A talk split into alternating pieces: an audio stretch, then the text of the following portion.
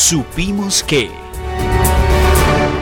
Bueno, y en nuestra sección de Supimos de hoy, pues la realidad es que nos hemos enterado de varias, varias cosas. Primero, una información acá en Manizales, y es que la Asociación de Pensionados de la Industria Licorera de Caldas, lo que conocemos como APILDECA, comunicó a la opinión pública que no es cierto que se hayan decidido a apoyar al candidato a la gobernación de Caldas, Henry Gutiérrez, porque algunos portales, algunas páginas web que no verifican, pues publicaron que cerca de 460 jubilados de esta organización estarían respaldando la aspiración del candidato Henry Gutiérrez. En este comunicado enviado de parte de Yesid Bedoya, el presidente de la Junta Directiva de la Asociación de Pensionados de la Industria Licorera de Caldas, pues aclaran que sostuvieron que sí es verdad que eh, tuvieron una reunión con el candidato Henry Gutiérrez, que el candidato quería conocer la situación del patrimonio autónomo como fiducia que administra estos recursos de los pensionados de la industria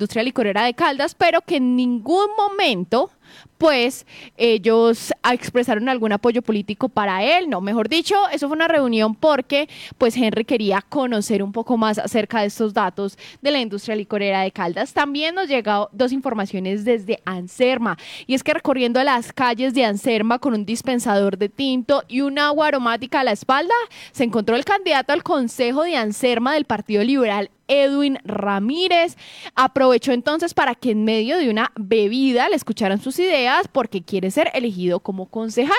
Ramírez pues ya posee una trayectoria amplia en el sector público en Anserma y afirma que desea aportar sus conocimientos para la comunidad. Él se encuentra también em, apoyando la candidatura de Omar Andrés Reina